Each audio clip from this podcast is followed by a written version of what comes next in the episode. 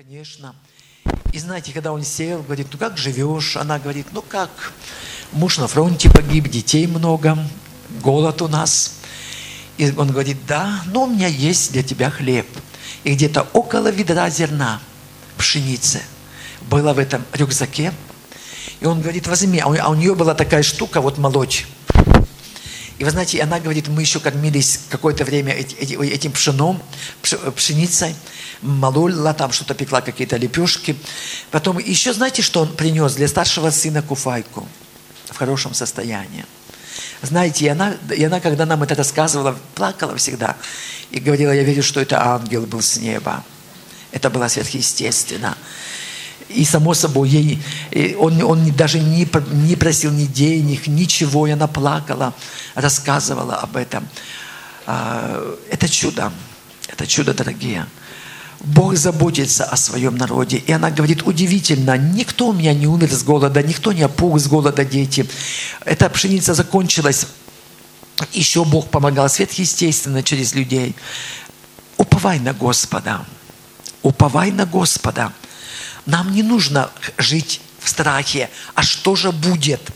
Если написано, этот мир будет издыхать от страха, ожидая грядущих бедствий. И знаете, дальше будет хуже, братья и сестры. Лучше не будет. Будет больше войн, будет больше бедствий и так далее.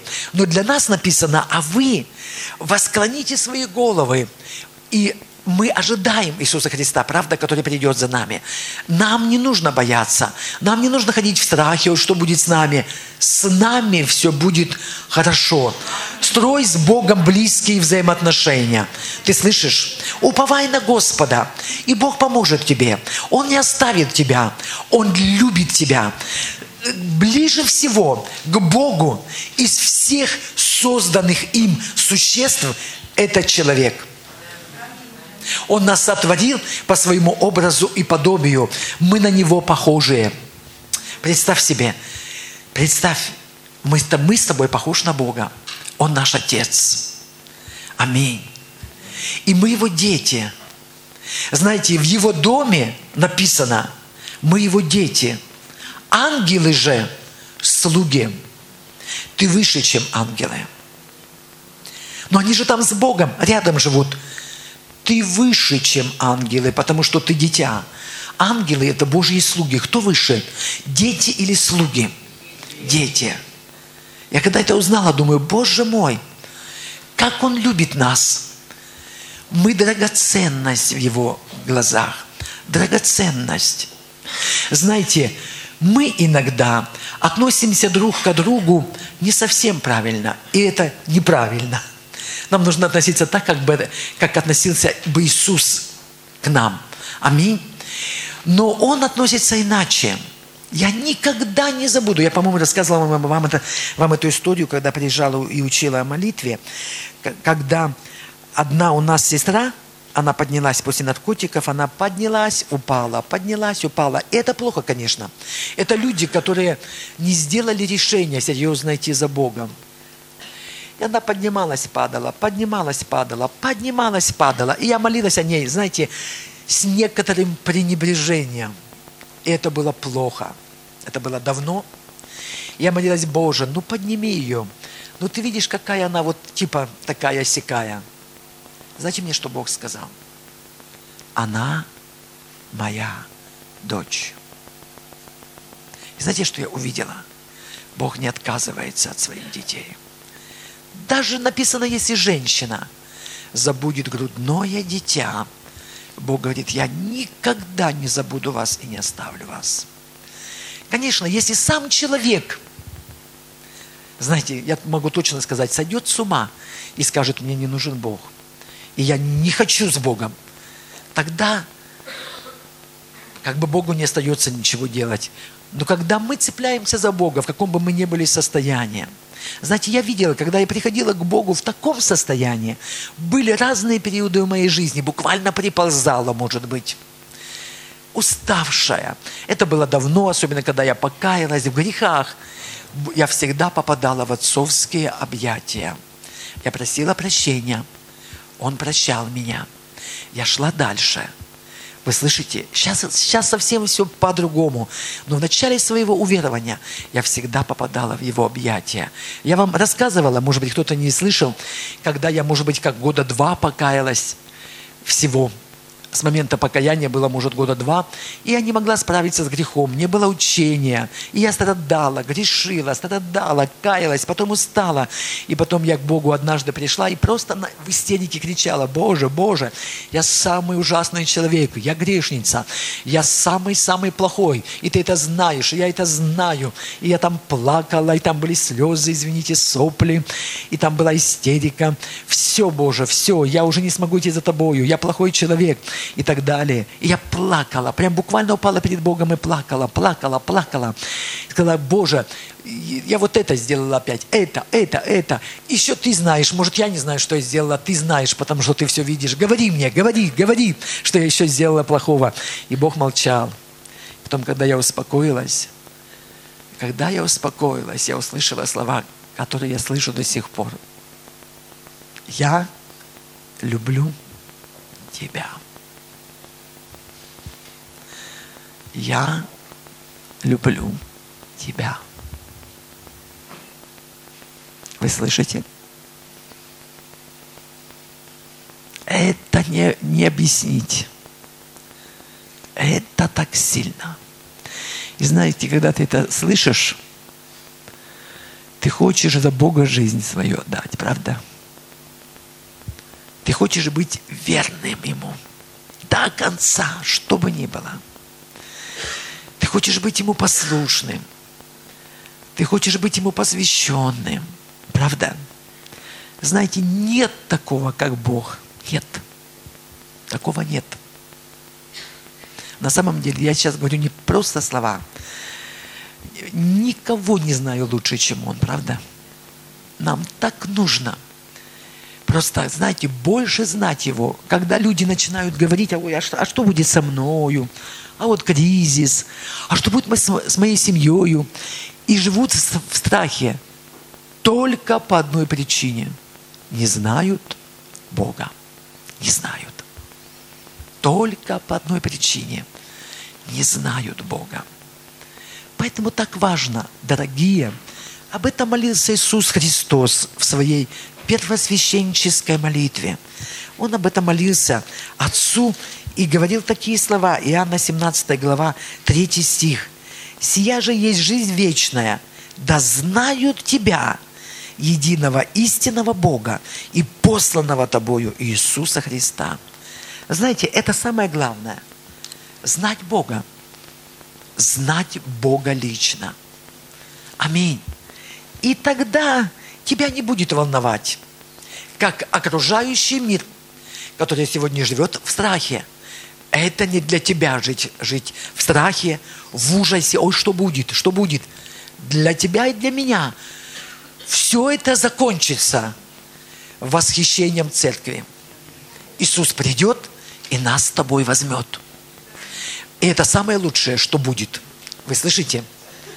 Это самое лучшее, что, что, что будет. Поэтому оставайся в покое, в мире, в радости. Познавай Бога. Аминь. Мы живем на самом деле в последнее время. Но знаете, еще до восхищения церкви немножко не, далековато. Я не говорю, что очень далеко нет. Иисус скоро придет. Но мы еще с вами должны научиться многому Слову Божьему и сделать великие дела для нашего великого Бога. Вы слышите? Мы к этому призваны. Мы не призваны просто, знаете, жить для того, чтобы работать, кушать, работать, кушать и так далее. Но мы призваны с вами, чтобы сделать на самом деле великие вещи для нашего Бога.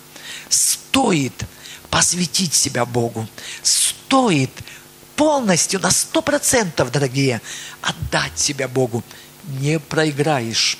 Ой, а если это будет слишком большая жертва? Не будет. Не будет. Уже самая большая жертва принесена. Твоя не будет большей.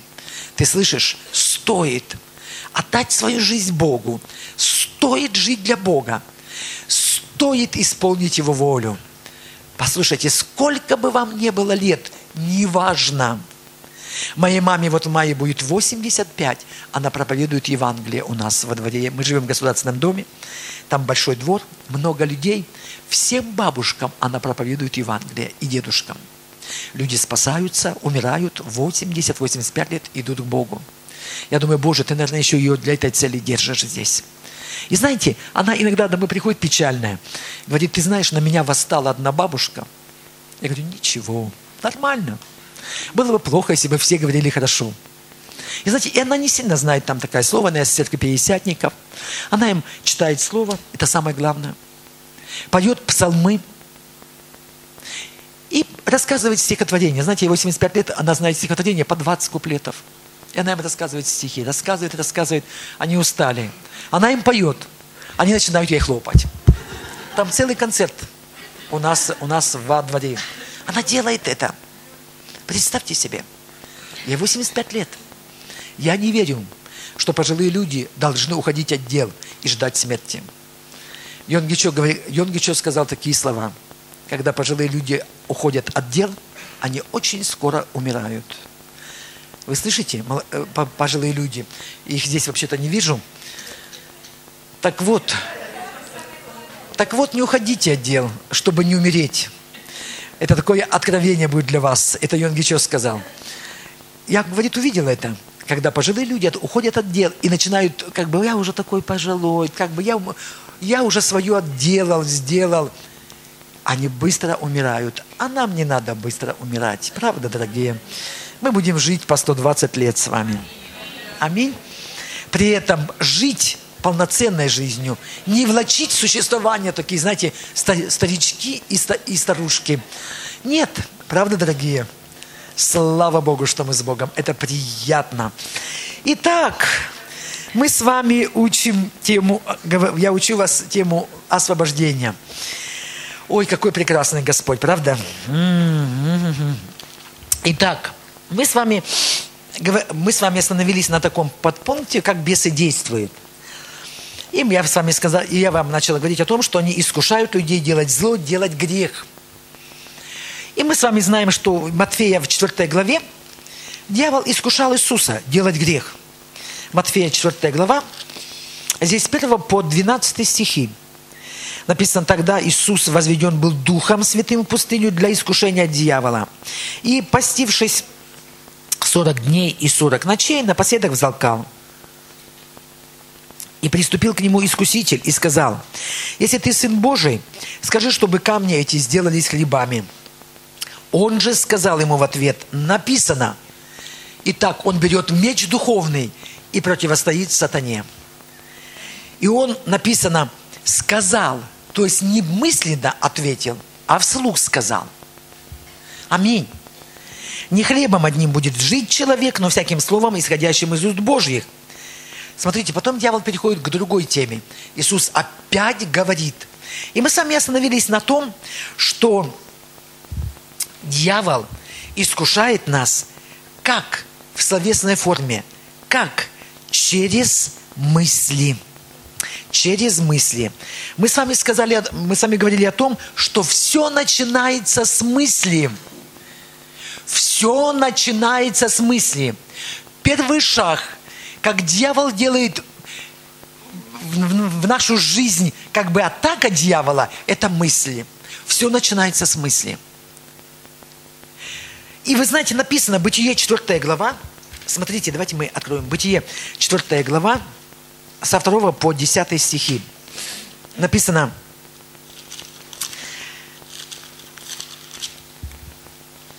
еще родила брата Авеля –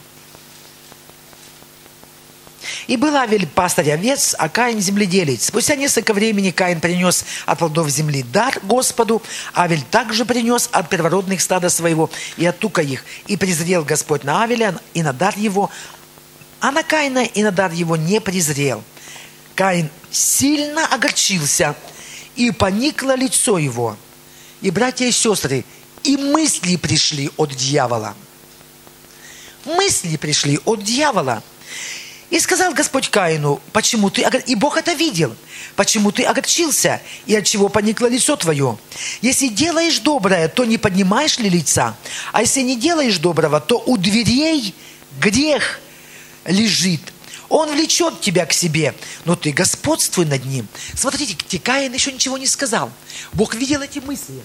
Бог видел дьявола, который посылает им мысли. А, смотри, твой дар Бог не презрел, а, а Авеля презрел. Убей Авеля. Убей. Зависть – это страшное чувство. И Бог это видел, и Он пришел. И знаете, Он пришел даже не к Авелю, а к Каину. Каин, грех лежит у порога сердца твоего – Говорят, мне кто-то сказал, что есть один из переводов, который говорит, у дверей бес стоит, но ты, госпо... но ты господствуй над ним. То есть дьявол начал говорить ему, как мысли. И сказал Каин Авелю, брату своему, пойдем в поле. И когда они были в поле, восстал Каин Авеля, брата своего, и убил его. И сказал Господь Каину, послушайте, Бог приходит и все еще ожидает покаяния. И сказал Господь Каину, где Авель, брат твой? Он сказал, не знаю. Разве я сторож брату моему? И сказал Господь, что ты сделал? Голос крови брата твоего вопиет ко мне от земли. Смотрите, все началось с мысли. Все началось с мысли. Это Ветхий Завет, Новый Завет, Деяние 5 глава. Первый шаг дьявола в нашу жизнь – это мысли, греховные мысли – дьявол искушает нас сделать грех. Пятая глава. Деяния апостолов. С первого стиха. Некоторый же муж именем Анания, женою своей Сапфирою, продав имение, утаил из цены с ведома и жены своей. А некоторую часть принес и положил к ногам апостолам. Но Петр сказал, Анания, для чего ты допустил сатане вложить в сердце твое мысль, солгать Духу Святому и утаить из цены земли? Смотрите, сатана пришел. Она не продал имение. Он мог не приносить к ногам апостолов. Это было его собственное решение. Но там выше написано, что один человек это сделал. Иосия, прозванный от апостола Варнавою, что значит сын утешения, левит, родом киприянин, у которого была своя земля, продал ее, принес деньги и положил к ногам апостолов. И она не Сапфира и увидели, о, он это сделал, и мы можем сделать это. Но мы можем обмануть, часть положить, а часть себе оставить. Оставить, и все нас будут говорить, что они тоже положили. И дьявол пришел. И знаете, дьявол пришел и послал эту мысль. И Анания, как я вчера говорила, стоял перед выбором, принять эту мысль или не принять эту мысль. И он принял эту мысль он начал размышлять. А что если правда?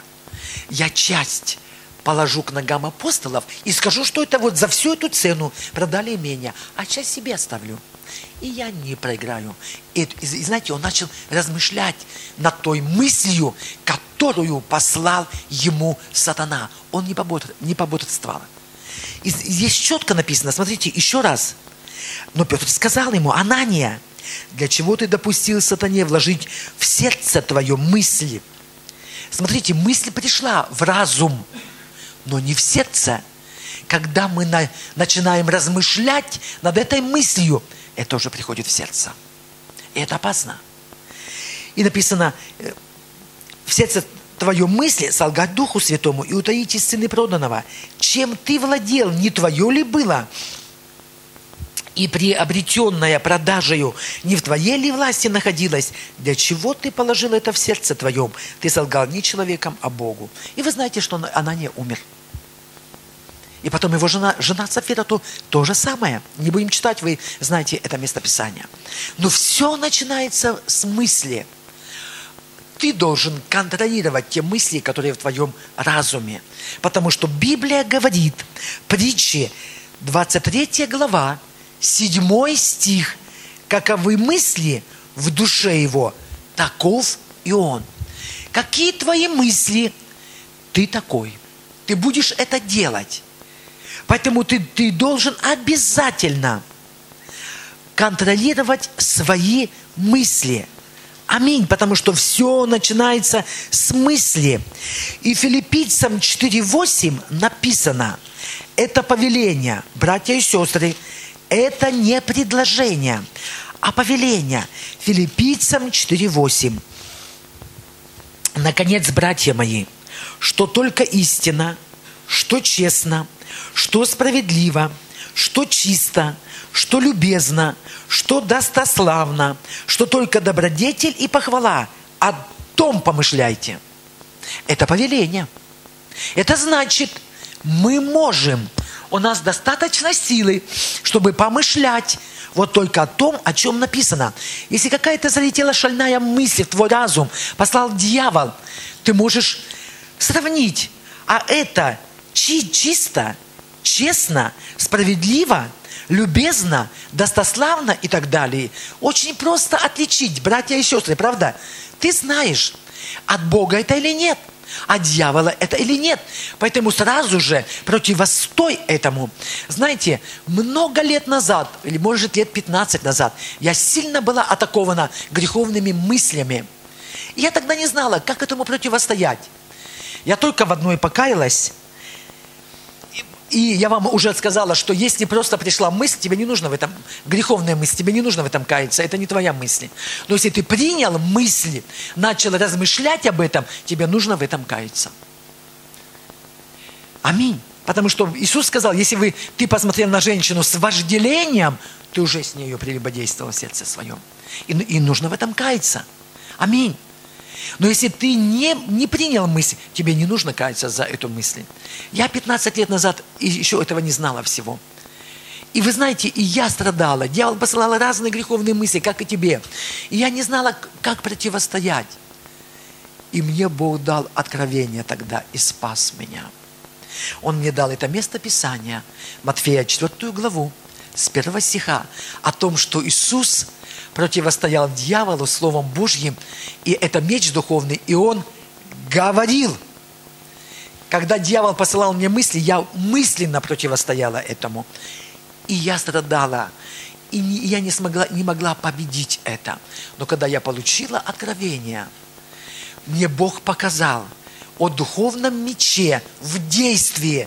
Там, в пустыне, как Иисус противостоял сатане, моя жизнь изменилась приходили греховные мысли, я говорила, дьявол, я отказываюсь об этом, мысли, об этом мыслить. Пошел вон во имя Иисуса Христа. Написано. И знаете, что я делал? Я цитировала Слово Божье. Написано. И я цитировала филиппийцам 4.8. Что я, что я буду, и, и, и, я, и я говорила, написано, что я буду мыслить только о том, что истина – честно, справедливо, чисто, любезно, достославно, что только добродетель и похвала. Об этом я буду помышлять. Так написано. И я, я цитировала это. Поверьте, победа пришла. Хотя я годы страдала от этих мыслей. Мне казалось, у дьявола есть пулемет из мыслей. И он посылал эти мысли, я только противостояла одной, двумя, двум сразу десять еще греховных. У тебя, конечно, такого не было. Ты тут такой. Спасибо, дорогие. Спасибо за поддержку. Дорогие, вы слышите, есть у нас оружие. И ты должен его использовать. Ты не должен быть глупым христианином. Представь себе человека, у которого здесь пояс – и тут много-много оружия. И он ходит и бряцает этим оружием и не пользуется им. Какая польза? Скажи, представь себе, ты пришел в лес с ружьем, и вдруг медведь, зима, знаете, если медведь шатун, если его, он зимой проснется, то каждый, каждого, кого он встречает, он буквально на куски может растерзать. Злой такой большой. И вот такой вот медведь, и ты с ружьем, с серьезным ружьем. И если ты не, ты не воспользуешься ружьем, ты будешь растерзан. То же самое и в этом смысле. Если ты не будешь пользоваться оружием, которое Бог дал тебе, и у тебя оно есть, ты будешь иметь проблемы. Ты будешь жить в поражении. А Бог не предназначил жить тебе в поражении, а только в победе. Вы слышите, дорогие? И когда я получила откровение, что оказывается, когда приходят эти греховные мысли, и дьявол меня искушает сделать грех, я начала буквально противостоять этому вслух. Реально. Так, как делал Иисус. Приходит мысль, я, во-первых, говорю, дьявол, я отказываюсь об этом думать. Ты об этом думай. А я об этом думать не буду. Это не для меня. И я, я говорила, я просто противостою тебе.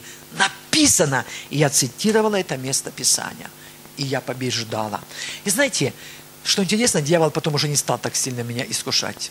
Иногда залетит какая-нибудь шальная мысль, я тут же ее выкину. Как? Используя Божье оружие. Делая это, это работает. Знаете, когда дьявол увидел, что я получила откровение, он уже не стал мне столько мыслей посылать. Знаешь, дьяволу не очень нравится, когда мы его буквально противостоим ему, и он в ужасе убегает. В ужасе от нас. Аминь, дорогие. Пользуйтесь практически. Вам это поможет. Аминь. Но все начинается с мысли. Абсолютно все. В смысле, то, что как, как, как дьявол пытается прийти в нашу жизнь. Сейчас еще одно место Писания посмотрю, что это за место Писания.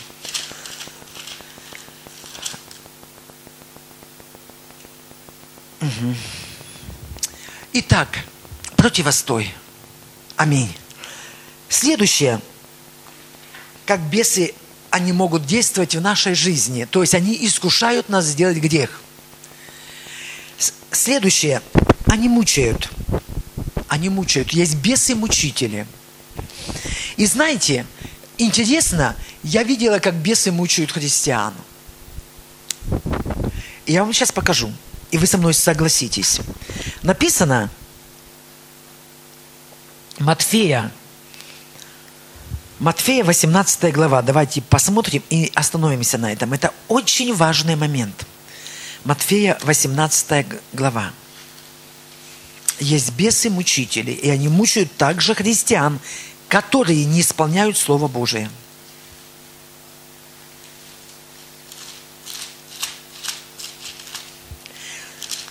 Читаем с 21 стиха.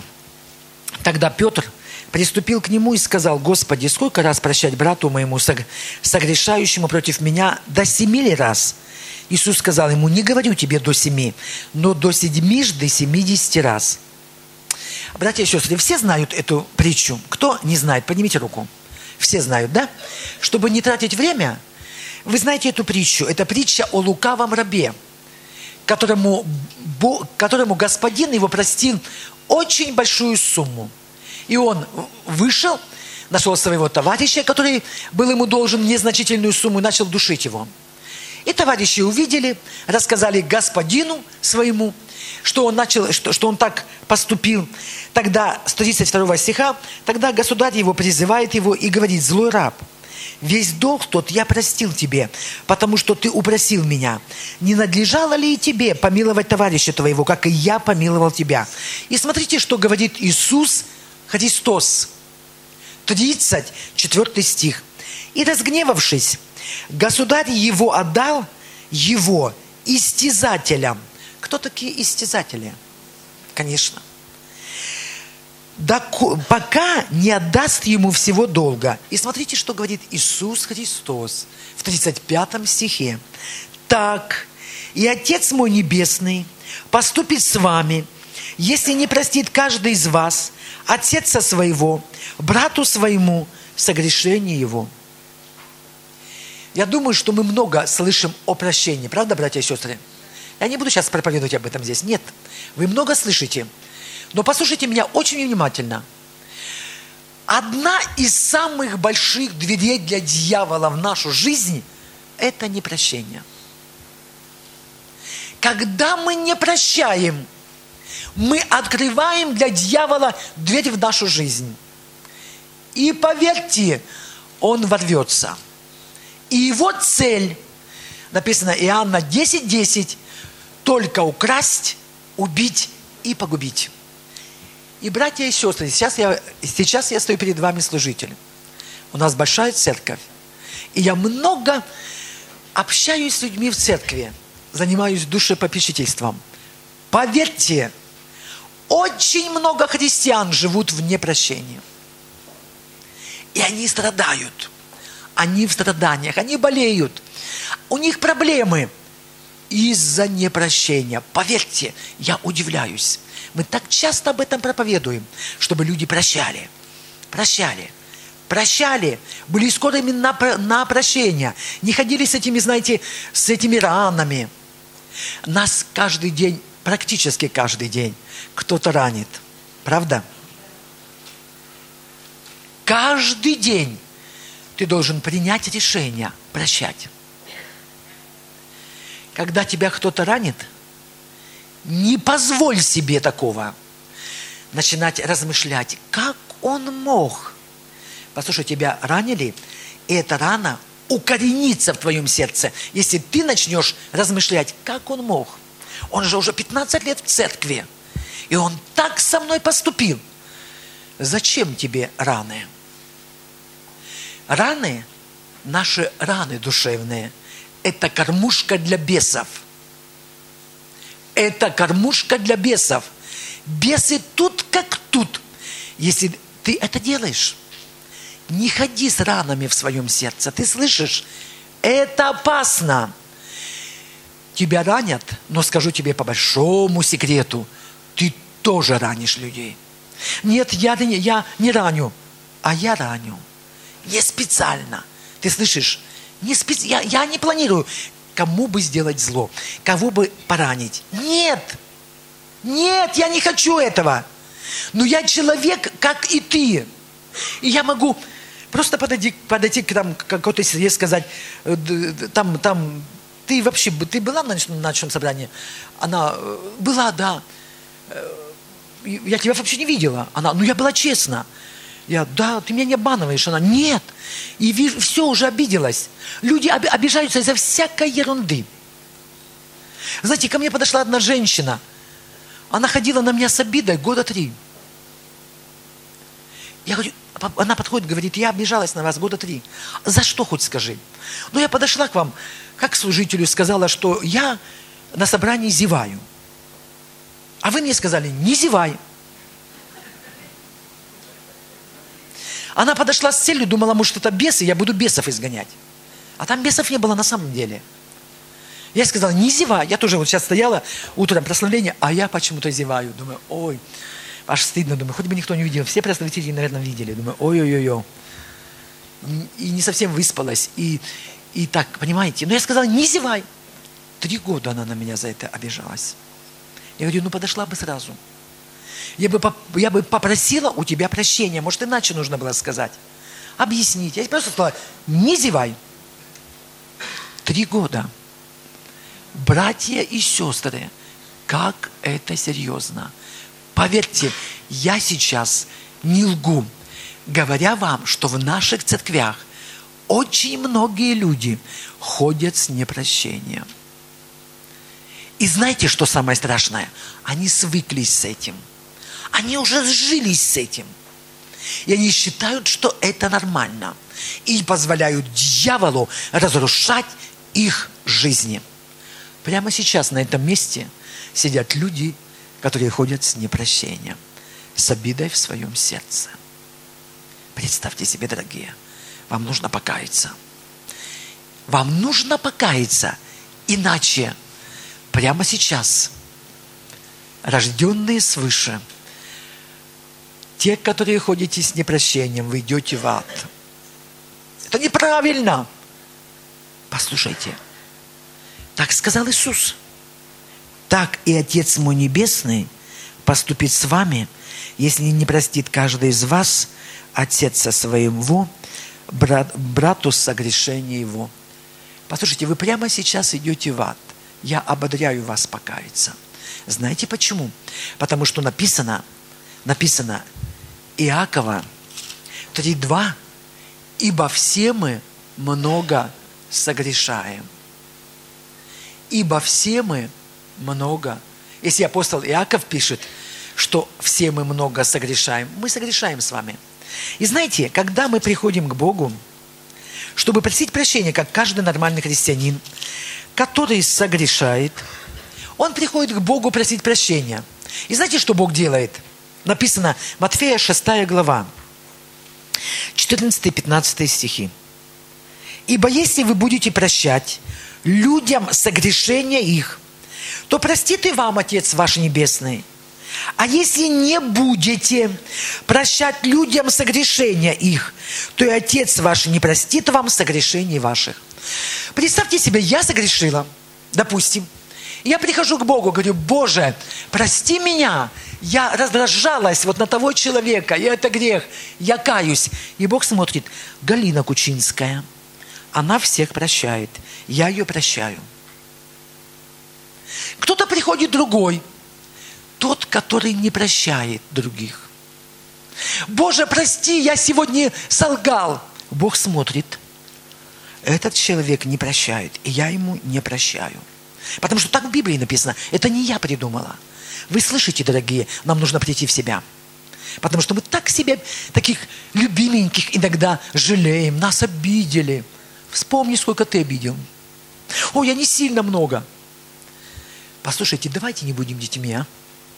Давайте будем прощать людей. Потому что нас прощают люди. Вы слышите, дорогие?